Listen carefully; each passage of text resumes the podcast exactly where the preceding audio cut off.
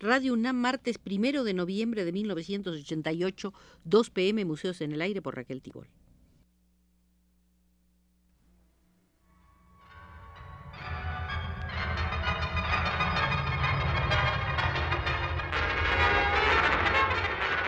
Radio UNAM presenta Museos en el Aire.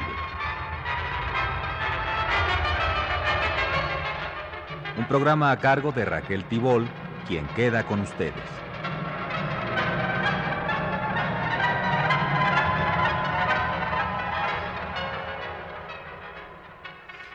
Hoy haremos la novena visita al pabellón español de la Exposición Internacional de París de 1937. No son muchas si pensamos que se trata de uno de los acontecimientos culturales que dentro de sus relativas dimensiones físicas resultó al fin ser uno de los que concitó el interés mundial y lo sigue haciendo hasta el presente.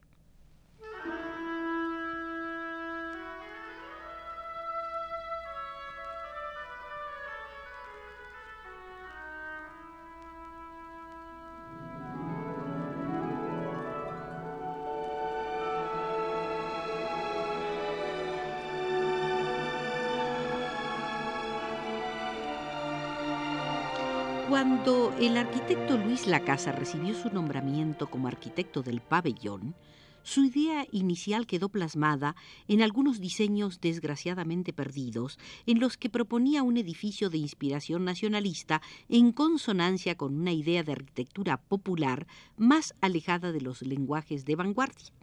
Lo fundamental para él estribaba en el contenido del pabellón, en la labor de propaganda que se pretendía con la exposición y concebía la arquitectura como un mero soporte de la idea central, es decir, poco importaba el continente en sí mismo si no estaba única y exclusivamente en función del contenido. Pero cuando la casa llega a París se encuentra con que Sert tiene también elaborado un anteproyecto y lo que podría haber sido un conflicto irresoluble se soluciona rápidamente. En efecto, la propuesta racionalista de Sert se adecua más a las condiciones en que debe desarrollarse el trabajo, es decir, se encuentran en Francia y el trabajo apremia, el pabellón debe realizarse en muy poco tiempo el uso del ladrillo que propone la casa resulta inviable. La construcción es mucho más lenta y los obreros franceses no están habituados a su utilización. Los materiales que propone CERT son fácilmente suministrables, vigas metálicas en serie, cerramientos en vidrio o planchas de fibrocemento onduladas, paneles interiores de celotex fijados con tornillos a la vista y cubrejuntas en madera barnizada se atienen a las dimensiones estándar de los materiales y por lo tanto el montaje resulta rapidísimo. La casa inmediatamente lo comprende y acepta la propuesta de José Luis. Al ceder la casa a Sert las decisiones relativas al código a utilizar, se está ejecutando la mayor comprensión mutua entre los hipotéticos antagonistas. CERT domina el uso del código racionalista y asume las programaciones previas. La casa acepta la funcionalidad del código como elemento mediatizador y garantizador de la comunicación, que en una línea de agitprop es lo que interesa. Para él, el código racionalista queda reducido a convencionalidad, es decir, además de una economía de medios constructivos, hay una economía en su nuevo carácter de soporte. El proyecto arquitectónico es un simple soporte y en cuanto tal no expresa más que una circulación, una secuencia de recintos, unos contenedores. Ambos arquitectos vencen en lo que en este momento a cada uno más le interesaba. Efectivamente, CERT acierta plenamente en adaptar la arquitectura al proyecto de propaganda y la casa conduce todos sus esfuerzos a dotar de contenido político esa misma arquitectura.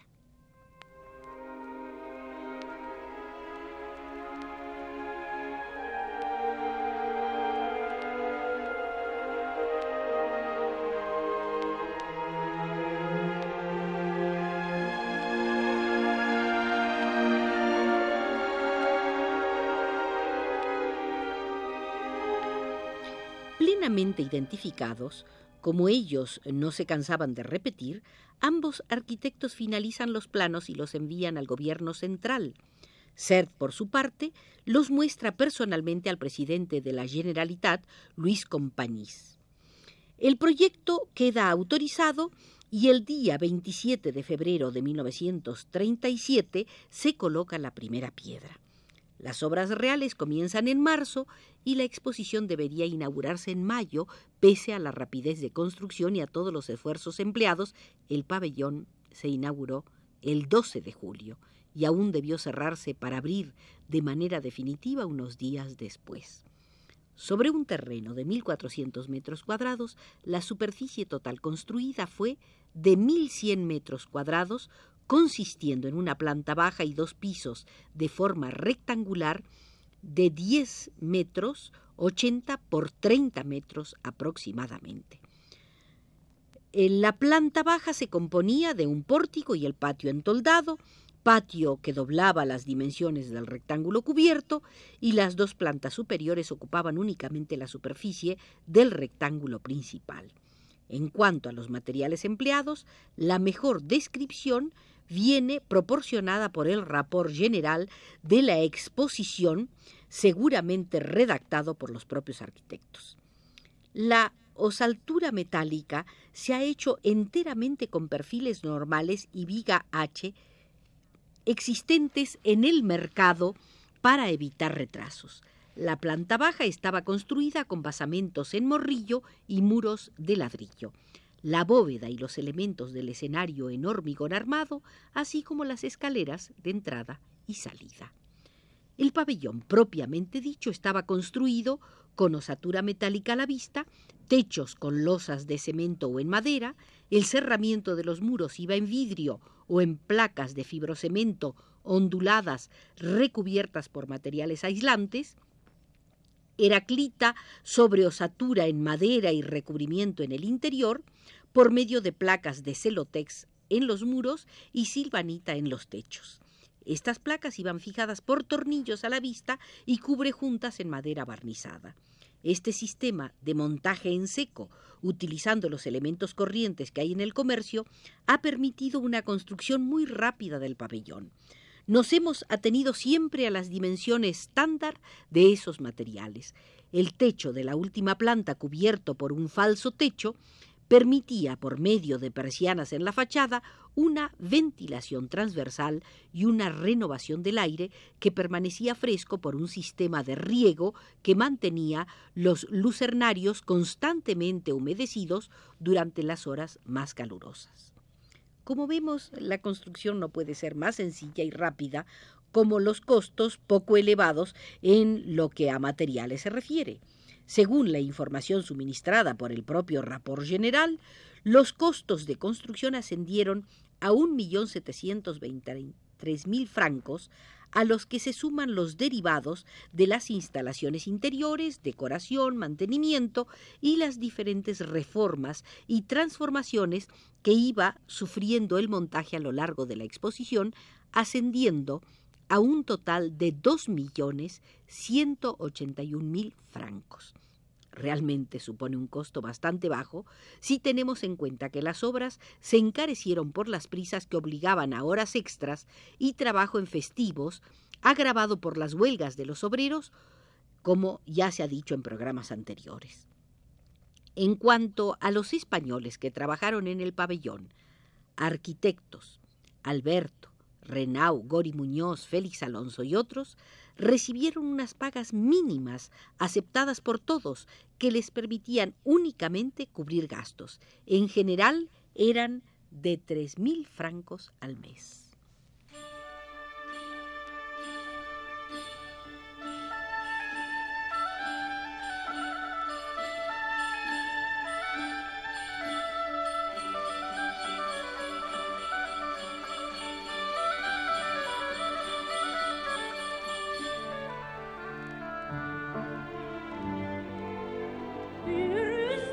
Cuanto a la rapidez en la construcción, sabemos que la primera piedra se colocó el 27 de febrero y que el contrato con la firma Lavalette Frère para la realización de la obra de estructura se formaliza el 6 de marzo. Pero a partir de entonces, José Gaos se encuentra con grandes dificultades para formalizar los contratos siguientes con empresas de carpintería, electricidad, fontanería, etc. Para quienes no nos hayan seguido en las anteriores visitas, debo recordar que José Gaos era el comisario general del pabellón. Ante las previsiones de huelgas y de problemas con el personal, la mayor parte de las empresas no querían hacerse cargo de obras nuevas en fechas tan tardías, de manera que los contratos se suceden con una lentitud irritante que oscila entre el 27 de abril y el 25 de junio. Pese a que muchas veces las obras se realizaban incluso antes de efectuar los contratos formales. Así, hacia el 1 de abril, se habían terminado las obras de cimentación y el 22 de mayo estaban acabadas la estructura metálica y las divisiones de muros interiores. Y el día 24 de mayo, el presidente de la República, Albert Lebrun, inauguraba la exposición internacional. De no haber sido por la facilidad de construcción prevista por CERT, el pabellón español no se hubiera acabado nunca.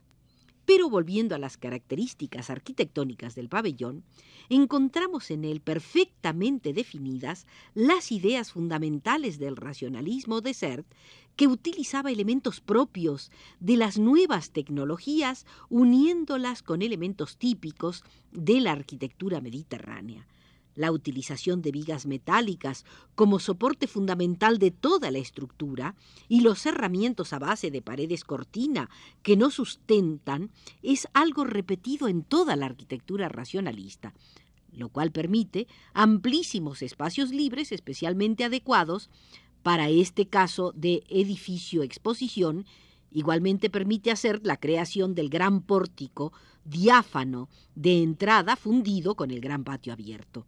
La sensación de conjunto de todo el edificio es de una gran ligereza y transparencia, marcadas también por los materiales empleados. En la primera planta el cerramiento de vidrio, con algunas pequeñas ventanas abatibles para la ventilación, mientras en la segunda el cerramiento es en placas de fibro cemento ondulado.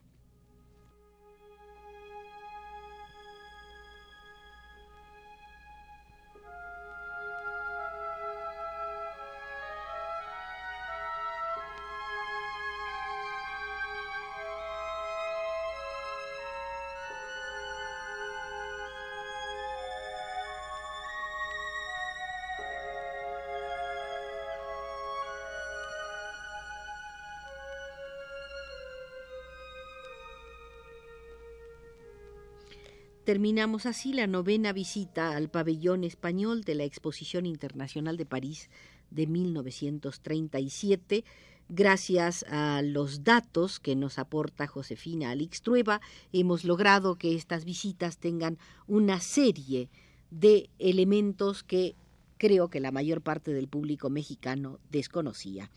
Nos condujo desde los controles José Luis Aguilar.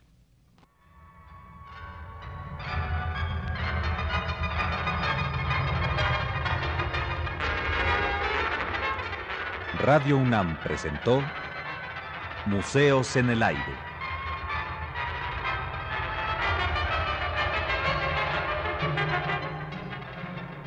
Un programa de Raquel Tibol.